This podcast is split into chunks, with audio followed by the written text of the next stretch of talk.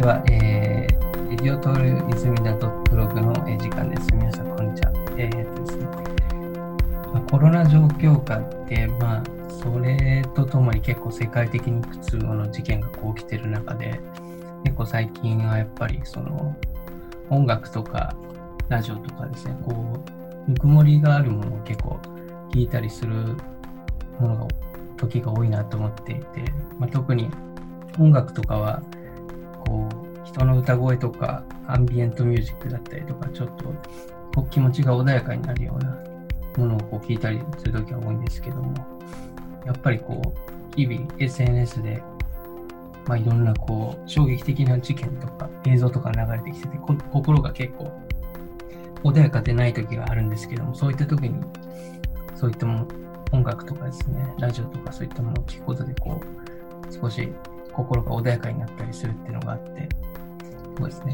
まあ、今日ちょっと紹介する、あの、オーディオビジュアルアーティストの、えーエミュー・マリア、えー竹内さんも、えーアンビエントのミュージックなどを最近作っていて、ちょっとそのあたりとかも触れていきたいなと思っております。えーマリアさんには、マリアさんよろしくお願いします。よろしくお願いします。お願いします。このあれですよね、エミューっていうのがアーティストの活動してるアーティストの名前って感じですかね？そうですね。一応なん、なんでそういうふうにしたかっていうと、はい本当は本名でやりたかったんですけど、あーまあ、私は竹内まりあっていう本名なので。あの、うんちょっと間違いメールとかが来てしまうんですよ そうですね。なんか、僕もちょっとそのあたりは、まあちょっとね何回か話したことあると思うんですけど、実は、ま、竹内マリヤじゃなくてマリアなんですよね。そうなんです。やと、やとまで全然違うんですよね。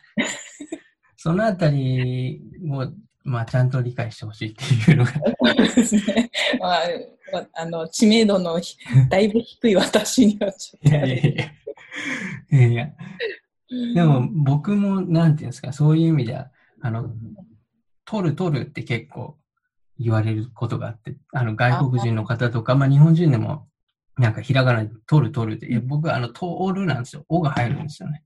まあ、なんか、らないですけど、そう、そういうのにもちょっと近いかなと思っていて、確かに。そうなんです。欲しいですよね、日本語も。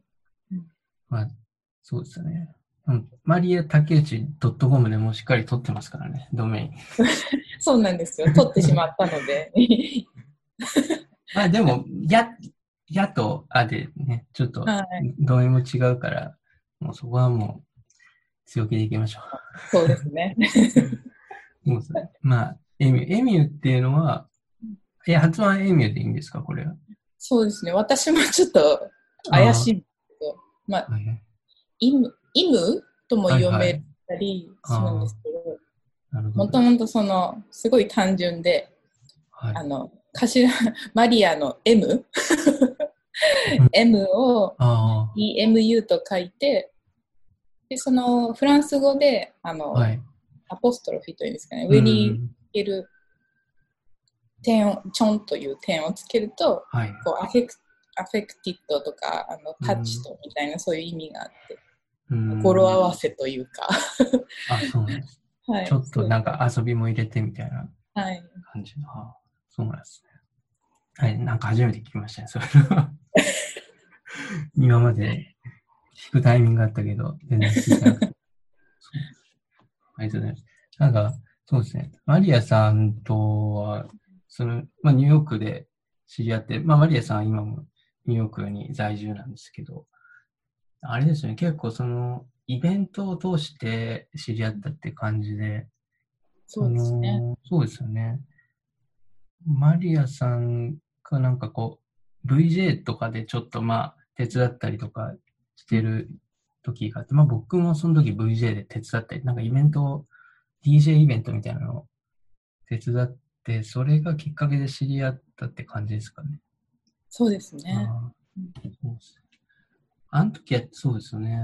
うんビジュアルを先に見てたから、おお、すげえ、みたいな感じで見てましたけど、ね、こうやって作るんだっていう感じで見てて。そうですね。その後は、なんかこう、知っていく中で音楽作るっていうのを知って、うんまあなんかこう、オーディオビジュアルを僕もちょうどやり始めた時だったんで、それでなんかイベントできないかなっていうので、こう、あの、パブリックビジュアルスっていうイベントを企画してたんですけど、まあそれにも結構出てもらったりとかしてですね。まあ、そういう感じで結構、はい、アーティストのお付き合いさせていただいたって感じです。ね、ちょっと濃いあの1年間、2年間でしたよね、そのイベントだったり、企画そうですね。はい、毎月なんかあるみたいな感じでずっとやってて、ね、そうですね。キンフーォークなんかでもこう VJ で参加したりとか、ね、トールさんが DJ したりもありましたし。ね。うん楽しかったです。うん、そうですね。なので、僕がマリアさんを知った時には、まあ、映像ももうやってるっていうのが分かって、かつもう音楽も、もう、なんだろう、活動してるっていう状態で、もうそういう人っていうので、僕、う受け止めてたんですけども、なんかその、ニューヨークって今どれくらいなんですか？私は10年ですか？ちょあもうすぐ10 10年年。ああ、そうなんですね。結構長い、長い感じですね。うんそれで、なんか音楽とかはどう、今の形になるとかまで結構いろいろあったと思うんですけど、なんか最初に始めた時ってうんどういう感じで始めたんですか？今の形じゃないかもしれないですけど。うんそうですね。結構違うかったですね。一番最初は、本当にたどると、4歳の時に4歳？ピアノ、クラシックピアノをあ始めたっていうのがきっかけなんですけど。えでも私、はい。本当練習が嫌いな子だったので、全然うまくはないんですけどね。最初はそのピアノの習い事っていう感じとか、あれですか？家、家にもピアノがあったりとか、そういう家ね。庭。だったんですか？うんなんか最初は本当なあの練習用の電子ピアノみたいな感じだったんですけど、まあちょっと続けたらすあの祖父母が買ってくれてあのそんなグランドピアノを置けるような大きい家じゃなかったのでうん。あのアップライトピアノ。はいはい。小さい形。えそれをそうですね。14歳の時にその後、まあバンドに憧れてギターを買うエレキギター。いいですね。まあそれぐらいまではずっとピアノも一応習いに行っててで、まあ、その、まあ、ギターにこう挫折最初から難しい曲を練習してしまってはい。でちょっと挫折してやめてたんですけど、うんその1年後ぐらいにあの中学生中学の時ですね、あの同級生の子がベースやらん、うんベースでバンドしようぜみたいな感じでベースを始めてそこからもうバンド音楽に、おーえ結構なんか、はいはは結構早いですよね。そのバンドの、うんなんだろう、まあ、ギター買うタイミングとか、まあ、わかんない。人によると思うんですけど。はい、そう今思えば意外と早かったんだなと思いました。そうっすえそその時は、どういう、こう、バンドがきっかけでなんか憧れて始めたとかあるんですか？えっとですね、まあ、一番最初、そのバンドをやり始めた頃は、まあ、ハイスターから練習し始めて、でそこからすぐすぐにもう洋楽、もうちょっとなんかあの、なんそ当時メロコアとか流行ってたんで、うんはいはい。私の世代だと、トールさんはどうなんだろう？あんまり。僕とか多分、そう、ゆず、ゆずとか聞いてたんじゃないかな。いい まあいいと、いいいと思いますけど、まあなんか、すごい、初めて買った CD、夏色みたいな感じなんで。ああ、でもおしゃれですね。いや、もしまあいい曲だと思いますけど、えーそうなんです。いや、すごいいいですね。だから、その時に友達とも中学でバンドを組めるっていうのも羨ましいですけど、そういうのをもう始めて、ベースでバンド参加みたいな感じなんですか、そうですね。うんなので結構ベーシストとしてやってきた期間の方あ期間の方がというか期間が長かったですかね。うん20そこから20代前半ぐらいまでずっと前半というかん？二十歳ぐらいまではやってた。20ちょい。あベベースで、はい。そうなんですね。じゃあもうその時には結構バンドでいろんなライブとかもややってみたいな。あれちなちなみにそれ、あれですかね、マリアさんどこ出身でした私、兵庫県の田舎出身です。えー、いや、でもそん、いや、僕もどっちかというと田舎なんですけど、そういうところで音楽の友達っていうのを見つけれるってなかなかいいです、ね。ああ、そうですね。意外とその田舎なんですけど、あの、コミュニティが、当時はすごいバンドが流行ってて、バンドブームだったんですえー、なので、いっぱいいましたね。それがだんだんやっぱり、うん、なんだろう、高校卒業とか、あの大学生ぐらいの年代になると、うん。すごく減っちゃったんですけど、あ、逆に減るんですうね。じじゃあもうそのバンドを二十歳ぐらいまでやって、一回ややめてみたいな感じなんですか？そうですね。けあでも結構ギたちというか、その、アメリカに私はすごいずっと来たくて、あ その多分きっかけはその、うん。なんだろう洋楽にああ影響を受けたっていうところからなんですけど、うん。で、そのアメリカに行くっていう目標がいつもバンドのうん。と同じぐらいあって。は、で、そうですね、だから、その10年前、24で本格的にうんニューヨークに来たんですけど、うなんですね。それまでは一応バンドは続けてうました。ん。うんそうなんです。いもう、最初からもうこうニューヨークに行こうみたいな。アメリカの中でもニューヨークに行こうって感じだったんですか、それがそうでもなくて、はい。えっと、えっとね、18ぐらいの時、うん私短大でなんですけど、はいはい短大の時に、あの、なんだろう、留学して、あの、あワシントン州、おーそう、そっちの方に行ったりとか、はいで、西海岸の方も結構興味あったんですけど、ああ、なるほど。うん。なんかこう、ニューヨークに行くきっかけになった決め手みたいなのあるんですか？なあの、そう。で、えっと、またその数年後に一回はいニューヨーク来てすごい好きだったんですよ。ああ、なるまあそれもあったんですが、最終的に、まあじゃあお金も貯まったし。うん。海外住むぞって決めた時に、うん。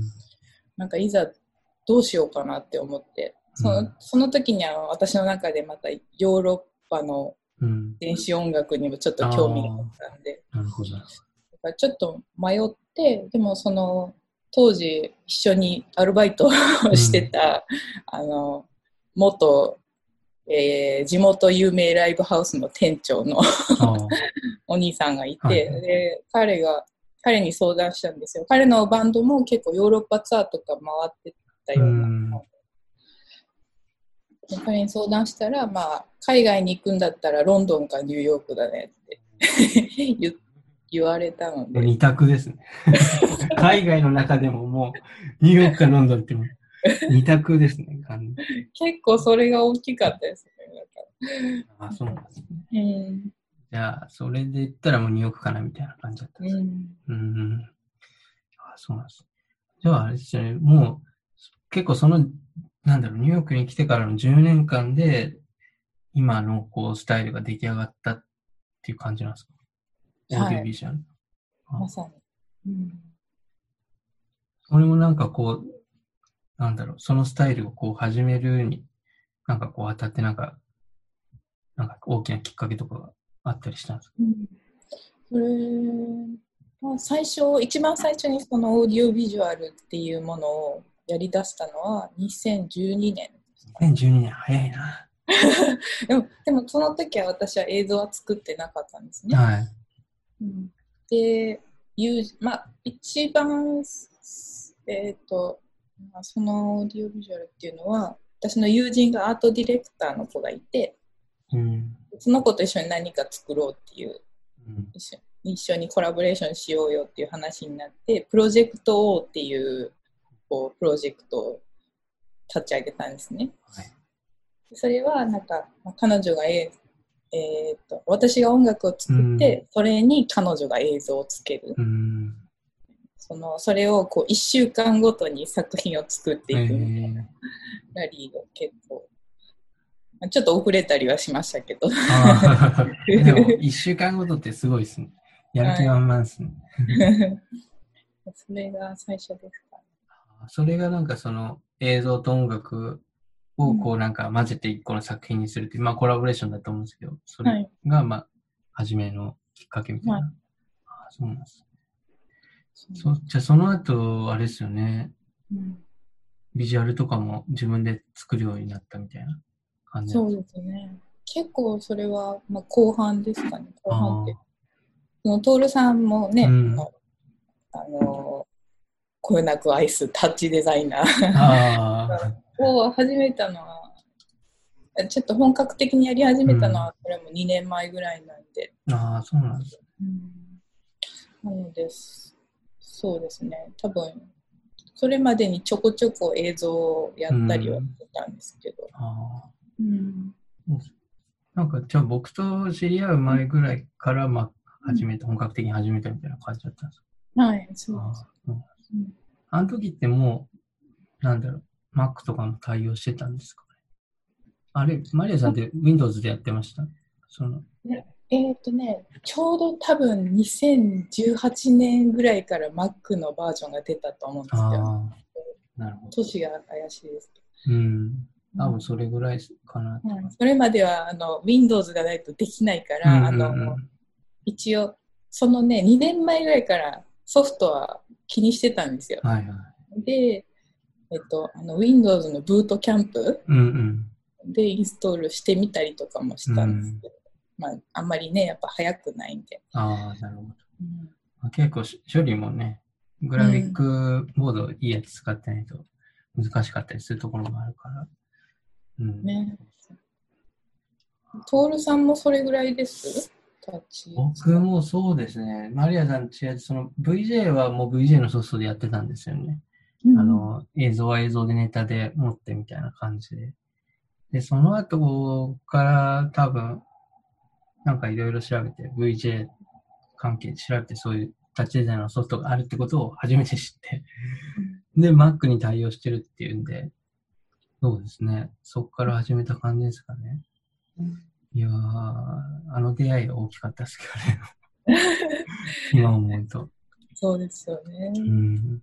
いや私もだから音楽のスタイルでいくと、うん。本当にこのアンビエントっていう形のパフォーマンスとか曲作りをしだしたのは、こうパブリックビジュアルからなんですよね。おーあ、そうなんですね。あ、そうそう。それまではあんあんまりそういうアンビエントっぽい曲とか作ってなかったみたいな。はい。まうん。あ、アンビエントとも言えるんですけど、うん。まあ、どっちかというともうちょっとアバンギャルドな感じで、はいはい。あのもっとビートがあったりとか、はいはい。うん、っていう要素が強かったので、こういうドアンビエントとか本当にうん。レイヤーだけのタイプ。そうですね。もうなんはか、アンビエントミュージックとそのアンビエントにまあ適したビジュアルでなんかどっぷり浸かるみたいなライブパフォーマンスだったそうです。いや、なんかそれがなんか他のアーティストにはこう、ない感じの世界観ができてて、面白かったなって思う。あ嬉しいです。そうですね。どうしようかな。ちょっと曲を紹介してもらってるやつを一曲かけようかな。あ、でも、このタイミングなんで、僕のその選んでるちょっと、あちょっとアンビエントじゃない、ぽくない、ちょっとチルっぽいやつを、ちょっと一度流して、その、はい見ようかなと、ちょっと思いいいます。はい。ちょっと待ってくださいね。はいなんか僕はこの曲、なんかマリアさんのそのいろいろ、なんだろう、アルバム出してるやつとか、はいあの、サウンドクラウドのやつとか、こういろあいろ聞いそうだねもう結構一通り聞いたんですよ。あありがとうございます。結構やばいやつもあります。そうですか。いや、もう個人的にすごい楽しめましたね。あ本当です。はい。その中で、まあなんかこうアンビエントうんも紹介したい感じなんですけど、僕はどっちかって言ったら、その、なんだろう、ちょっとアンビエントじゃないやつをあえてこう紹介したいっていうのがあって、うんこの曲を聴いたとき、なんか正直ちょっと悔しいと思ったんですあマジですよ。か？なんか、音のこ僕がちょっと出したいなみたいな音とかも入ってるし、あとこの、間、間ですかね。ああ、音と音のなんか間の使い方がすごいいいなと思って、悔しいなっていう感じが。いや、あの本当にいいな、いい曲だなと思って。ありがとうございこの SPZM ではいですかね、これ。そのまはい、ま。私はスパズムっていうあ、スパズム。はい。これあれですよ。なんか検索したんですけど、何か意味とかあるんですか？えっと、なんだったっけ？う んなんかこう、あの、喘息、なんか窒息、窒息だよね、喘息みたいな意味だった気がします。あ、そうなんですね。結構専門的な言葉なのかなって思って、僕も検索したんですけど、簡単に出てこなかったんで。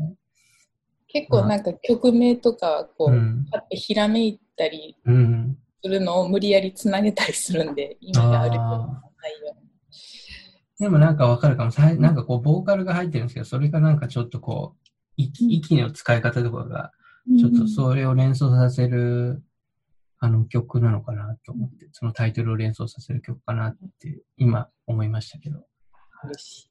じゃあちょっと流してみます。はいい。えーエミューでスパズム。I guess I guess not a second.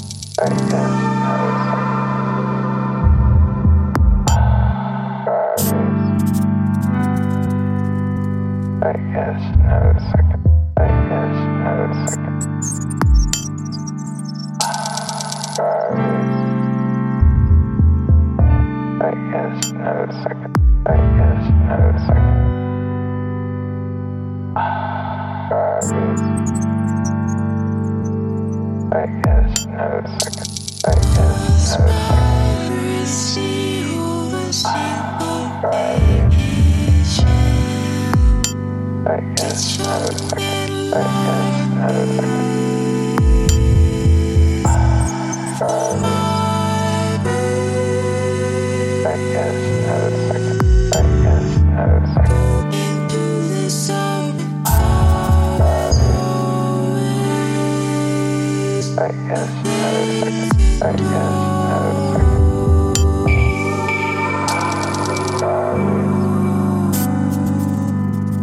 guess not a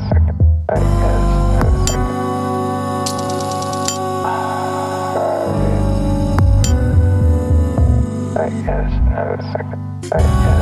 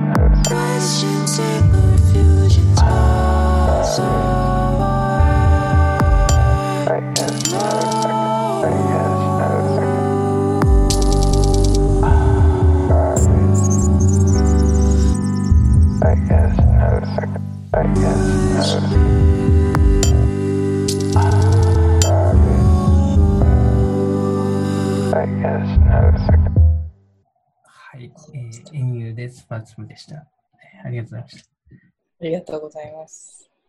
まあ、ちょっと少しだけ裏で話してたんですけど、やっぱこう、間の使い方とかあの、パソコンとかで作曲してると、こう、どうしてもループ素材とかを多く使うんで、なかなか間をこう、計算して作ったりとかするのが、個人的には難しいんですけど、なんかそのあたりがすげえ、なんか、決まってる曲だなと思って。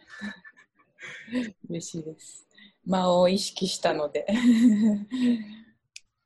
ーこの曲に関してははいその、えっと、ミックスマスタリングを頼んだアーティストのはいまず、えっと、クリスチャン・デュカっていう、えっとイギリスで勉強してるあの、多分ままだ当時学生だったかもしれないんですけど、はいアーティストの方に頼んでやってもらったんですけどその、えっと、すごい思ってたよりドライに仕上がって。あ、そうなんですね。あ。のそうなんですよ。なんで私結構その他の曲を聴いてもらったら分かるかもしれないんですけど、うあのもっと空間的な、えーえーミックスとかが多いんですけどそのか彼の仕上がり仕上げでこういう面白いテクスチャーになったなっていうのもあって、声の質感とか、はい。結構その彼に、うん。その投げる前とかは全然違う感じの印象の曲だだったんですか？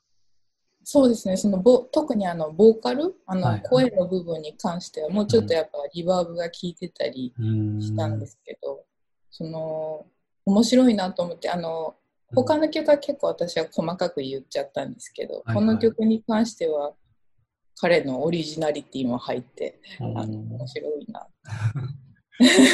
なんか、音とすごいマッチしてる感じありますよね。声声のはいあのドライな感じとか、こうちょっと硬い質感というか、はいね、そのあたりなんかこうミックスする人によって全然違うものができるっていうのは面白そうですね。はい、本当に。いいな。僕もなんかこう、ちょっと試し試してみてっていうか、はいぜひ、ね、そういう感動を味わってみたいですね。こう来たかみたいな。でもめっちゃいいね。結構やっぱ、はい。うん、徹さんのあの作品って出来上がってるじゃないですか。なんだろう。私の中でこう出来上がってるうん。から、まあでも、だからこそ面白いかもしれないですね。誰か、うん、そう違うテイストが加わうんったり。。そうですね。うんなんかこう、それこそいろんな素材がこう、一曲の中に入ってるものとかはうん、なんだろうな。変わり方がなんか化けそうな感じがしました。うんどうしてもなんか、コンピューターの中にある音だけで作るとなんかそこだけでガチガチになってしまうかなっていうあ意識が僕もあって、うん。うん、声とかが入ったり、なんかちょっと楽器とか、それこそ外部から入れたものとか、うん、なんかさらにミックスで面白くなるのかなって、うん今ちょっと思いましたね。あ いいですね。はい楽しみです。う感ん。じゃあ、あれですかね、あのーなんかこう、アンビエントのその曲とかもちょっと触れていきたいんですけど、はい。あの、その、今のそのアンビエントミュージックとオーディオビジュアル、ビジュアルと、えー組み合わせた形っていうのを、なんかこう、まあビジュアルは先ほどなんかこう話してもらったようなきっかけがあったと思うんですけど、こうアンビエントミュージックをこう始めるきっかけみたいな、逆にそこの変変換点なんかあったんですか？そうですね。なん、うん、なんだったんだろう。だけど、本当に、すごいやっぱ自分の中では自然な流れで、うんあこういう音を出したいとか、こういう、特に今だとやっぱ映像と合わせてやるんで、あのうんもうちょっとしっとりしたものをやりたいとか、そういう感じだったのかな。あのある意味結構その始めた頃そのオーディオビジュアルのコラボレーションとかこういう、えー、となんだインストルメンタルな曲を始めた頃にちょっと戻っているような感覚もあってある意味。それはどうどうしてそういうふうに感じるなんだろう。も結構そのささっき聞いあの、流してもらったアルバムなんかは結構作り込んだ感がすごいんですよ、うん。多分。あのその時に影響されてるアーティストとかにもよるんですけど、うん。音楽とか。でもそうですね。なんかもっと感覚から出てくるものというか。うん。ああ。なんか確かにライブのこうパフォーマンスとかも、マリアさんはララップトップ1個とかじゃなくて、いろんな楽器をこう、バーって持ってきて、それと一緒にこう、うん、ライブを作っていくっていうか、結構楽器いろいろ使ってますもんね。はい。うん 運ぶの大変なんです そうですよね。いつも、いつもそう思ってました。うんそれあ、でも、トールさんもいつもスーツケース持ってましたもんね、いっぱい。ああ、そうですね。僕は、そうですね。音に関してはラップトップ1個でいけるんですけど、まあちょっと映像の感じの、なんだろう、編集機器とか、そのあたりで膨らんじゃってるところが多いですけど。うーん、そうなんです。あれですか、なんか、逆になんだろうな。アンビエントミュージックってその、マリアさんプレイすると思うんですけど、逆にその、聞く時間っていうのもある、あるんですか？その他のアアンビエントミュージシャンのこう、音楽っていうのは。すごい聞きますね。とうん、うん特に、うん、アンビエントに関してはすごくよく聞いてる気がします。どういう時に聞くとかあるんですか？えっ、と、なんだろう。あまあでも、朝、こう、きそういうあの気分を乗らせたい時とかあ、こう 雰囲気作ったりとか。えーああ、そうですね。まあ、自分が音楽の作業してるときはあんま聞けないですけど、あ、もちろんそうですね。その人いたら会ってみたいですね、そんな人いたら。うんあでも、映像を作るようになってから、その映像を作ったりとか、作業してる、勉強してる合間とか、うん。あ勉強してる合間、確かに、そうですね。なんかこう、目と耳があって、こう、うんなんかこう結構、僕の場合詰め込んじゃうところもあって、目を使ってる時に耳が開いてたら、なんかこう耳になんか入れたいみたいなっていうのもあるし。まあそん、そういう時になんかこうね、アンビエントミュージックって結構集中できて、なんか作業、作業できたりとかそういうのもありますけどね。ね、あのーなんだっけ。共通の知り合いで、あの、清五十嵐さんっていうあの方がいて、まあ、マリアさんと音楽一緒にやってたりすると思うんですけど、彼が言ってて、その、街に出た時に、あ僕はいきなりなんだろうな。例えば、エレクトロニックとか、まあ、テクノとか、そういう、なんか、なんだろうな。テンポの激しいような曲はいきなり絶対流さないんだよね、つって。もう僕は最初、アンビエントから入るんだよね、つって。アンビエントから入って、で、徐々にこう、街と自分をこう、鳴らしていってみたいな。なんかこう、自分を鳴らしていって、街の中に自分を鳴らしていって、そっからテクノとかそういうエレクトロニックとかそういうちょっとアップ目のものに入るんだよねって言って、なんか妙に納得しちゃって僕はそれ。確かに。もともとね、アンビエンスの音楽でもね、うん環境うん、環境。うん、そうですねうん。あれですよね。な確かにそういう意味で一日の始まりとかも僕も結構アンビエントプレイリストから入りますね、自分。おー、うんいいですね。もうそこからで1、2時間、1時間か2時間ぐらい聞いて、そこからちょっと少し、なんかもうちょっとアップ目のちょっとビー。トとかう、ん。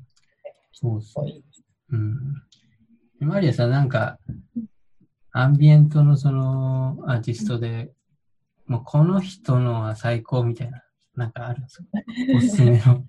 おすすめの。おすすめの。私はそれを言われたらもう、いつも同じ人言っちゃうんですけど、あ、そうなんですか。あの私は大好きなあの坂本龍一さん。あ特に、まあね、アンビエントだけではないというか、本当にいろんなジャンルなんで、ーうんなんですけど、まあアンビエントでいくと、まあ、アンビエントでくくっていいものかもわからないんですけど、にそうですね。うんあの、 async うん。あ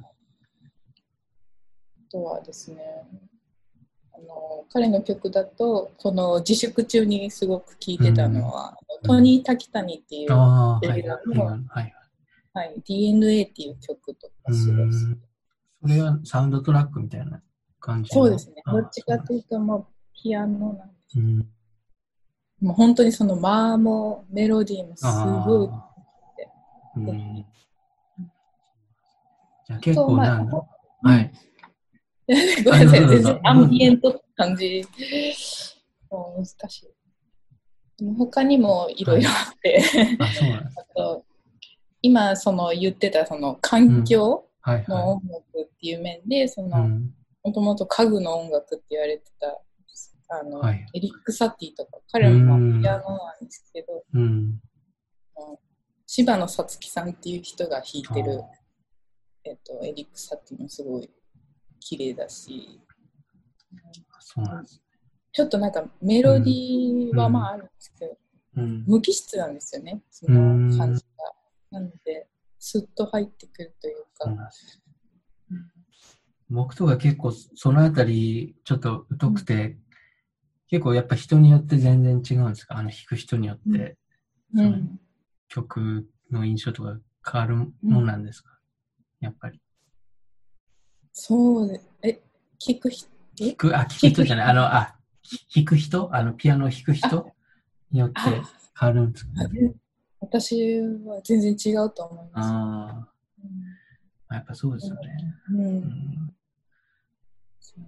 そう、あの、うんでも、もっと言うと、あとはウィリアム・バシンスキーとかすごい。あーも大御所のね、はい。アンビエントといえばみたいうんな。うんあとは、いえっと、イリアーヌラ・ラディグとか、ラドリグ。はいラディグだったっなんか、ああれかな。後でちょっと URL とか一緒に貼っておすすめみたいな感じで。け 送ります。はい。載せさせてもらってます。。え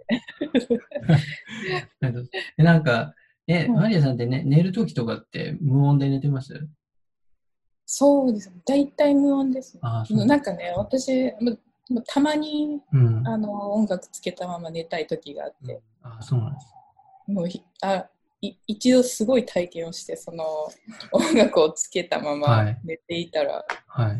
なんか、あの、多分やっぱりこう、半分寝てるからだと思うんですけど、うん。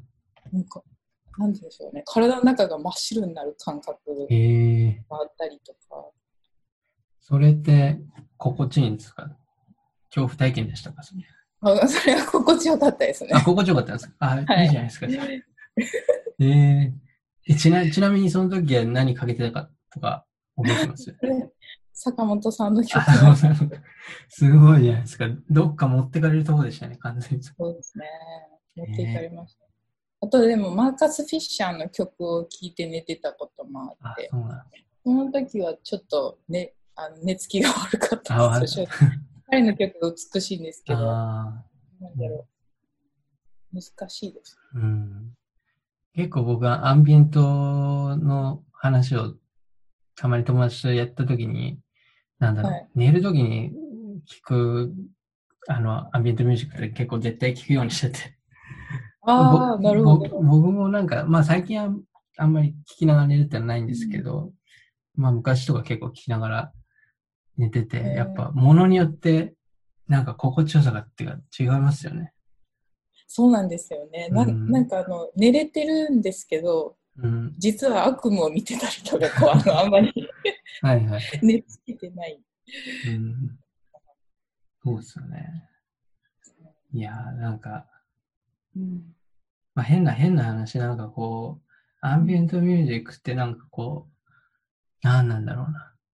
ポップスとかのなんかこう、気持ちを上げるとかそういうんじゃないけど、うんなんかこう長くじっくり聞く需要があるっていうか、なんかこう、うん、まあ変な話なのが、なんかこう葬式とか、まあ僕がもし葬式で、あの僕が死んで葬式の時ってなんかこう、アンビエントミュージック流したいなっていうのがあって、あ、もうこの曲は葬式流したいなって曲とか決まってたりするんですよね。え自分の葬式でですか？自分の葬式で。えーうん何の曲なんですか？ちなみに。何だったっけな。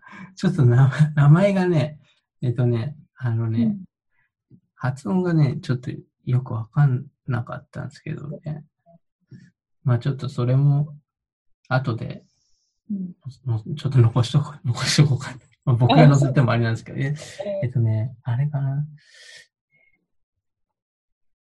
まあ、昔、一昔前は普通にアンビエントミュージックじゃなくて、なんかあのベルセバスチャンとか流して、なんかこう、花畑みたいな感じで死んでいくのはありだなと思ったんですけど。ちょっとぶっ飛んだ感じの。最近は、そうですね。うん。ちょ、ちょっと、オーガストっていうアルバムなんですけどね。ちょっと検索者出るのかなこれうん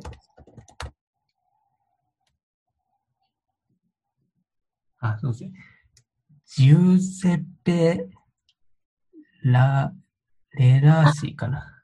ああ、知ってるかな多分私のプレイリストにも入ってると思います。あ本当ですか？なんかこのオーガストって曲なんかもうずーっとなんかこう、まあドローンじゃないけど、一定音が流れるような、でもそれがなんか重いやつじゃなくて軽い音が流れてて、うん、結構それは好きだったりしますかね。いいですね。うん、葬式はそれ流したいなって思ってます。また、あの、3年後ぐらいにはまた違う、違う。帰ってきてるかもしれない。ですね。あ、でもなんかアンビエントの曲ってうん何十年も同じやつ聴いてたりしません？確かに。もう、そうですね。このイリアンヌさんなんかも、まあ80何歳のうん。不思議。そうです。うんその自分のプレイリスト、あの、iPhone とかにも入ってるやつとかでもやっぱ10年前から聴いてるやつとか結構平気であるんですよね。うん。それがなんかこう、普通のエレクトロニックとかポップスとかに比べてのなんかこう、生命力っていうかそれがすごいありますね。個人的には。うん、なんかやっぱり、本当自然なものなのかなっていう感覚もあったりして、うん私たちの周りってそのうんノイズに満ち溢れてるじゃないですか。うん。実はずっと音を聞いてるし、無音の方が異常だし、うん。多分聞こえると。だから、なんだろう、スッと入ってくるんでしょうね、と思っちゃう。確かにそうですね。うん。ナチュラルな感じで。うん。確かに。なんか、その、うんアンビエント、まあミュージシャンじゃなくてもいいんですけど、そういう意味でなんかこう最近のプレイスタイルでこう、影響を受けたアーティストの方っていうのは、まあさっきさっき名前出た人の中にもいるかもしれないですけど、うん。はい、そう。この日、この人の影響は大きかったみたいなのがあるんですか？そうですね。まあ、その中にいるんですけど、い名前をあえてあげるうん。と、でも、ジョン・ケージ、ああ、本当に、今更だと思うんですけど、私は結構、うん。最近もっと聞くようになって、だったり、あとは誰かな。うん、もう結構あの、ビングルース、ビングルースって呼ぶの。あ、の、うんなんだろう、キラキラした音の使い方うんとか。好きです。あそうなん。ですはい。それが、なんかこう、アンビエントミュージックのマリアさんの曲とかの、なんかこう、はい、ちょっと影響を受けてる部分とかっていうのがあるんですか？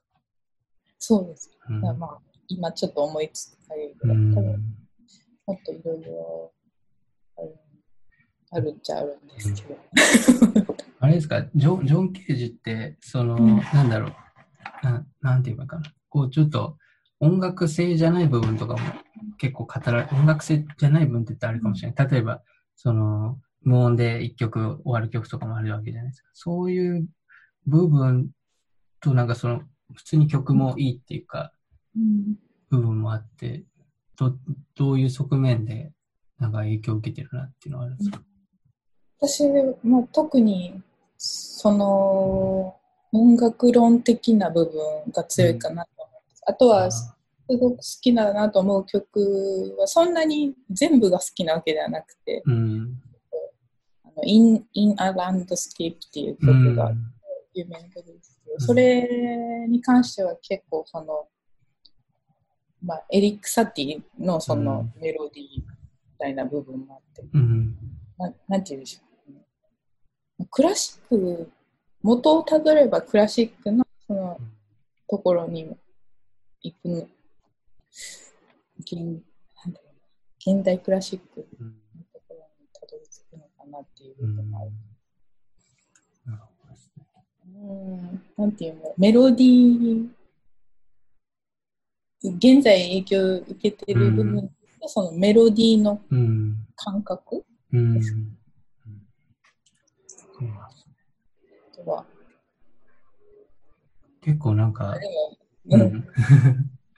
いろんな、いろんなものがこう入ってるなって感じは、うん、なんか印象としてあったんですけど、そのアンビエント、アンビエントって言っても結構なんか、層も何層も重なってたりとか、なんかいろんななんか要素がこう、ぐねーってこう入ってたりとか、うん、なんかそれは毎回こう感じていて、ううんん。かつそれがなんか、うん、ビジュアルとマッチしてたから、すごいなと思ったんですけど、うん、嬉しい。なんかそういうなんか背景を聞くと、ちょっと別の聞き方もなんかできそうな感じありますね。うんうん。あれですかね。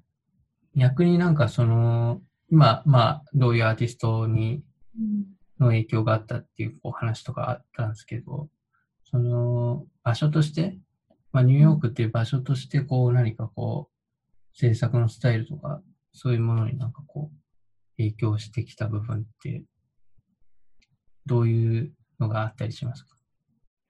うんそうですね。なんだろう。と、まあ、多分その、もちろん日本でも結構自由にはやってきたつもりなんですけど、あの、ニューヨークだからこそっていう点で言うと、こう、やっぱ、あの、人、関わる人の幅がまた広がるじゃないですか。幅というか、その、いろんな国の人であったり、いろんなジャンルの人であったり。でそういうところから受ける影響うん。とか、あとは、まあ、ニューヨークってやっぱち、言っても小さいと思うんで、いろんなものがアクセスしやすいところにあるじゃないですか。うん。うん、なんかそれ、うん、だからそういう、なんて言うんでしょう。あえっと、影響を受ける幅と、うん、なんだったっけな。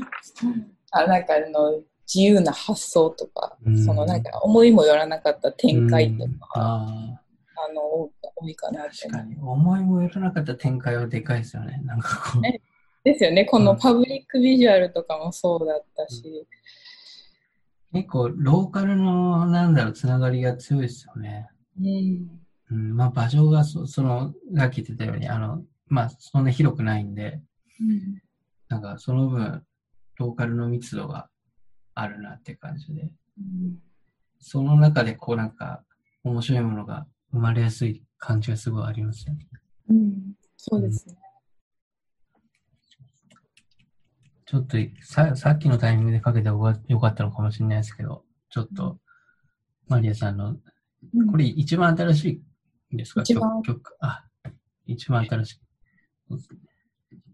この、この間、その、まあ、コロナの、あの、影響で、うんまあ、困ってる団体とかにサポートする、ドネーションを募るっていう意味でのコンピレーションアルバムを、あの、企画してくれた、あの、友人と、ま、マリアさんも企画、これ入ってる、入ってるんですよね。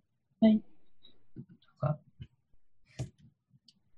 そのコンピレーション用に新しく作った曲って感じなんですかね。そうですね。そのために作りまあ、した。そうなんですね。それが、なんか、このタイミングで、えっと、題名がですね、サイレントレジスタンスっていうんですけど、はい。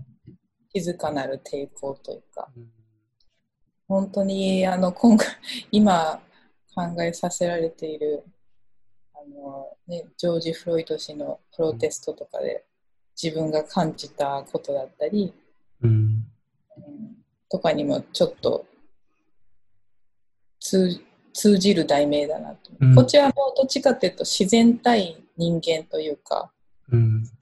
そういう部分が強かったんですけど、うん。うん確かにね。これ作ったのは、その最近の事件の前だと思うんですけど、確かにこう、うん、通じる部分があるようなタイトルですもんね。はい。うん。まあ、ちょっと一度聞いてみますか。え。えっ、と、じゃあ、えーエミューでサイレントレジスタ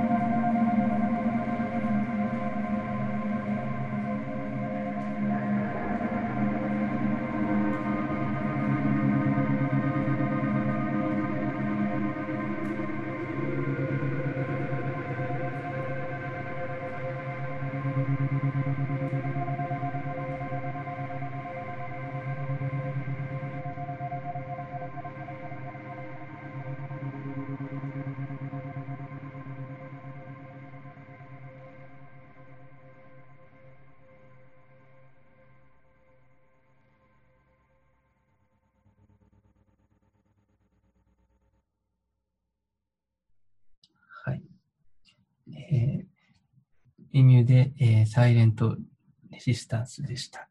はい、ありがとうございます。はい、じゃあ、まあちょっと、まあさ最後あたりのトピックに移っていくんですけども、まあちょっと、まあこのコロナ状況下でのこう、活動とかですね、まあちょっと今後のこう、ビジョンとかそのあたりについて、ちょっと話していきたいなと思うんですけども、実際なんかやっぱり今大変だと思うんですけど、やっぱりこう、活動とかには影響は出てますか？ニューヨークのアーティスト。うん、そうですね。やっぱり、えっと、パイベントがずっと企画してたね、あのパブリックビジュアルで、トールさんもニューヨークに来るはずだったし、私たちのね、あの共通の友人アーティストの鉄コレクティブっていう、うん。彼らのあのい企画してた大きいイベントもなくなっちゃったし、うん。うん。だから私もそのカナダでうん。大きいエキビションを控えてたんですけど、うん。それもキャンセルになったし、だからその点で、うん、影響はありますけど、でも個人的にはすごくありがたいことに充実してて、なんかやり それはどうどういうところで充実してるなとうん。思うんですか？ね。あの今までやりたかった勉強とか、ああ、なるほど。うん、あと結構ああのそのありがたいことに人からコラボレーションのうん。話とかもちょいちょいあるんで、なんか、忙しくでもあの焦ら焦りすぎずやれてるというか。うん。だから心地が良いですね。言い換えると、なんかこう山に引きこもって、こう、じっくり勉強するみたいな感じなんですか？あそうです。確かにね。うんそうですよね。そう、そういうふうな捉え方をすると、こう、一個の、なんだろうな、じっくりした自分のための時間っていう風にも捉えれますもんね。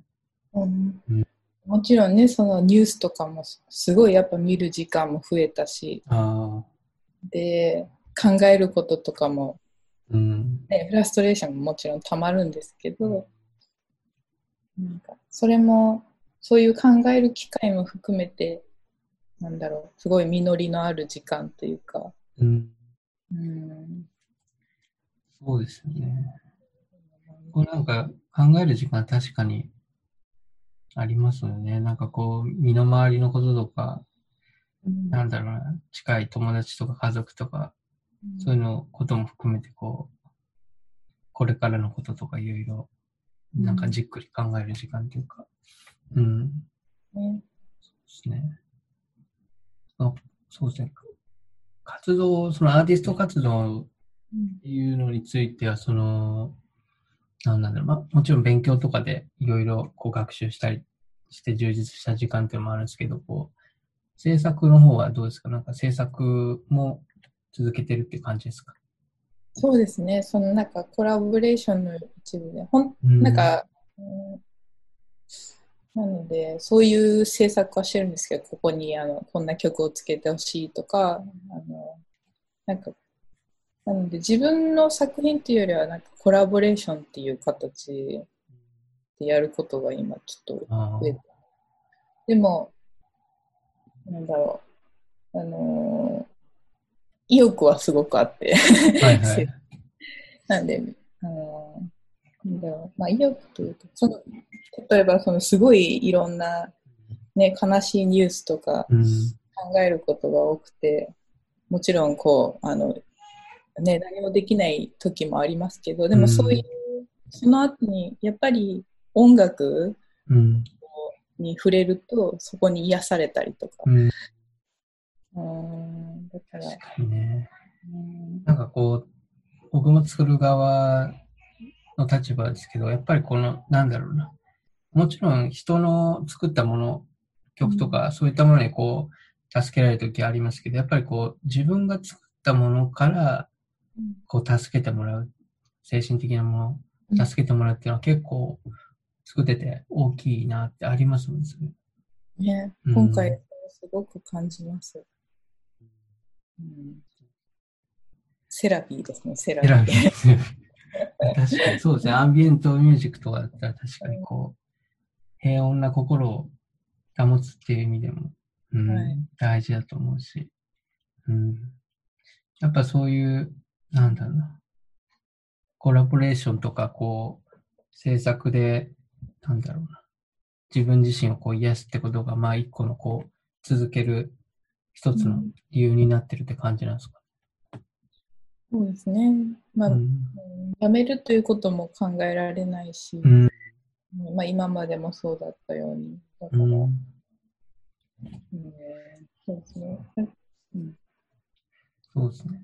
うん。だからなんかこう、個人的には、そのなんだろうな、まあ、この、例えばワクチンとか特効薬とかがいろいろ出てきて、えーこの、まあ、ウイルスが収束するっていうの、未来があると思うんですけど、いつか。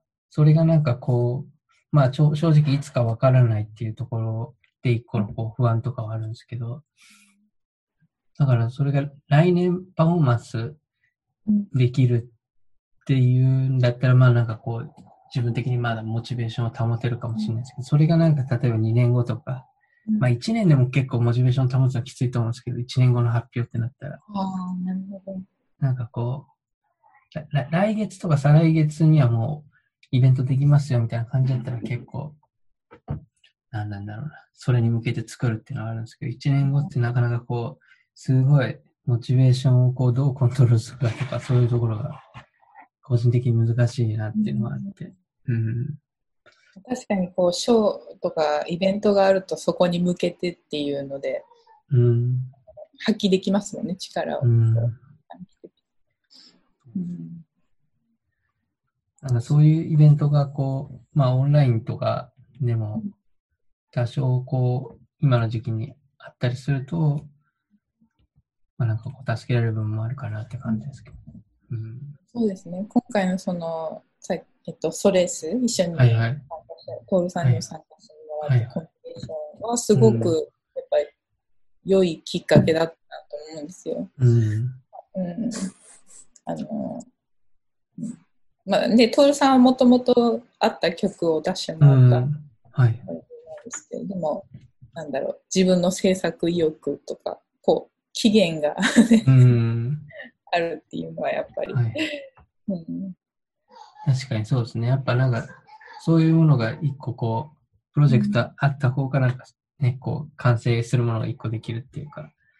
うん。僕もあの、なんかそのソレースのあのコンピレーションで、まあビ、音とビジュアルをつけるっていう一個の、まあ、プロジェクトがあって、うんうん、それでまあ一個形になったんで、まあ曲は昔のものでビジュアルも去年のものだけど、それをこう組み合わせるっていうのが多分あのコンピレーションがなかったら、それは形になってなかったんで、じゃあ、もともとは別のものだったんですか、へえそうですね、別々で、うん、多分あれ、曲作ったのは本当ずっと前なんで、まあ、ニューヨーク来る前に、そういうビジュアルがつくことは想定してなかったんで、うん、そういう意味では良かったですね。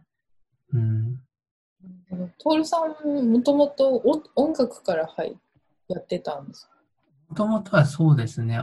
まあなんかこう、ビジュアルアートっていうか、その美大とかで油絵とか、ちょっと現代音現代アートとかそういう方面でちょっと少しやっていて、まあでも音楽はその時から趣味でやってたんで、まあちょいちょい過去のものがあるんですけど、まあ見せれないようなひどいものがあるんですけどね。ちょっと聞いてみたい。いやもう本当 YouTube のプライベートで残しますけど。えーいつもババリバリに作り作られてるから、こう、いやいやいやいやいやダメだという作品。あーもう全然ちょっとお恥ずかしいです。えーうんまあ、いや今後のその、何なんだろうな。この、まあコロナが収束した後とか、まあ外に出れるようになってきたとか、そういう、今後の、こう、アーティストとしてのビジョンっていういうのはあるんですか？どういうことをこうやっていきたいっていうのはあるんですか？そうですね。えっと、まあ、アーティスト、その今回すごい考えたのが、そのやっぱりどこかであのコロナが起こったのは自然との人間との関わりから発生したんじゃないかみたいなうん。考えが私の中には強くあって、うん。で、ね、すごくやっぱ二酸化炭素が減ったりとか、うん。そういうニュースも見た。でそういうところをそういう考えをずっと持ち続けてなんだろう一人自分一人一人ができることをやりながら。うん。でそうですねでもそれなんかそれをもっと発信していきたいなと思うんですよ。まあアートにうーん絡めるのかというと、うん。まあ、これから考える部分もあるんですけど、もともとその、えっと、トールさんのイベントでやってたアンビエントのシリーズは、私の中で、コーエグジスタンス・リーズナンスっていうあのシリーズなんです、実は。実はあれシリーズや。おーあの、それ、共存と共鳴うんっていうテーマで、で、全部その共存と共鳴っていうのは、まあ、自然と人間っていう、うん。まあ、自然とテクノロジーとか、うんそういう意味合いがこもってるんですけど、うん。なんかそういう意味での、もっともっと、えっ、と、そういう、えっ、と、形、アートフォームとしての形とか、音としての形、うん。しえっ、と、自然の中にある音の、うん。なんだろう、不規則なんだけど規則性とか、なんかそういうものをもっと追求していきたいなっていう、うん、思いはありますけど、結構。そ、れがそういうね、うん。メッセージとしてうん。伝えれたらいいし、うん。まあ、そうあるべきなのかわかんない。そうですよね。その、うん。今回のそのコロナとかも、その、うん、確かに、その自然、人間がこう自然を侵食していった結果、その、動物たちがこう追い出されたりとかして、こう、本来交わることのないポイントができてしまったというか、人間と接触する部分が、そういったことが原因なんじゃないかっていうのも言われてますしね。はい。確かにそういう意味では、なんか一個のその自然が侵食されたりすることによって、一個のその、まあ、例えば、アンビエントで言うと、一個のその自然の音がなくなるっていうか、確かにそういう側面があるかな、うん。あるんじゃないかなって今話聞いてて思って、うん。確かにそういう意味では、うん、ちょっと自然の音っていうのの向き合い方みたいな、そういうのをこう、うんアンビエント通してこう考えさせられるなっていうふうに今思いましたね。うん。ねあとはやっぱりウイルスも生き物でで私たちも生きウイルスに生かされてる部分もあるうんと思うんで、なんかこうまあちょっとコロナと共生できるかはわからないですけど人類うで、ん。でもそういう部分も、うん、うん。そうですね。考えながら考えながらっておかしいですね、まあ確かにウイルスも一個の自然っていうふうにね、うん捉えることもできるんですよね。うん。なかなかそうですね。うんちなみに徹さんはどうですか？僕の今後のビジョンですか？今後のビジョンっていうか、まあ、アフターコロナですかね。なんか、そうですアーティストとしては、そうですね。あまりなんだろうな、その、い一個のこういった時事問題じゃないけど、なんかこう世界、世界の問題とか、環境の問題とか、そういうものもあるんですけど、まあそれにこう、直接リアクションするような形のアアアートのスタイルではないので、こうなんかこうじっくり自分の中でこう、なんだろうな、成熟したものをこう出していくような、まあそれが直接的にこう、それを表現してなくても、うん、なんかこう、まあ、一個なんか形を作っていきたいですね。あんまり、うん、直接的にリアクションするような作品じゃないですけど、うん。そうですね。メッセージ性がそういう意味ではあんまりないかもしれないですけどね。そうなんですかね。うんなんか、徹さんの作品で、あ、その、えっと、数字とか、ヒストリーとか、こう、うん。言葉が出てくるときには、ずっとやっぱ考えさせられて、うんなんか、やっぱ扱ってるテーマがあって、それは結構なんかインターネット社会とか、そういったものをベースに結構テーマがあるんで、どっちかといったらそういうものですよね。うんなんで、多分アフターコロナでそういったものが自分の中のテーマで、なんかこう、層を深めていくとしたら多分、うん、監視社会とかですかね。うんあの、結構、うん、やっぱ結構連動してる部分があると思うんですけど、今回の話とかと。だからそういった部分でこう、インターネットを使っ、インターネット上のこう、自分たちのライフスタイルとか、そういったものがこう変わる可能性があるんで、そこはやっぱなんかこう、多分作品に割と、そっちの方が直接的に影響してくるかなって感じはありますけどね。楽しみうんまあそうですね。なんかそういう、そういうのをちょっと作ってたんですけど、そういうの作ってたっていうか、結構、なんだろう。オーディオビジュアルにちょっとアート的なちょっとコンセプトを入れたものを作ってて、まあそれをこう発表する機会を伺ってたところで、今回のコロナが来たんで、まあそれはちょっとそのうち形にしたいなと思ってますけどね。うん楽しみ。ありがとう。なんか逆に質問しても。本当はもっと質問したかったんですけど、ちょっと。あ、い。まあまあまあ。そうですね。まあ何回かまあね、こういう機会また今後もあるかもしれないし。うん。ねそうですね。じゃあまあちょっとそろそろ時間なんですけど、もう結構、あの、まとめないといけなくなっちゃって。あわ割とそのままできるかなって 思ってるんですけど、まあ、まあなんかもう、うん、こう、流れがやっぱりあるから、うん極力エディットはしないようにしてるんですけど、うん。そうですね。まあ、出現もなかったと思うんですよ。個人的にも。うん。うん。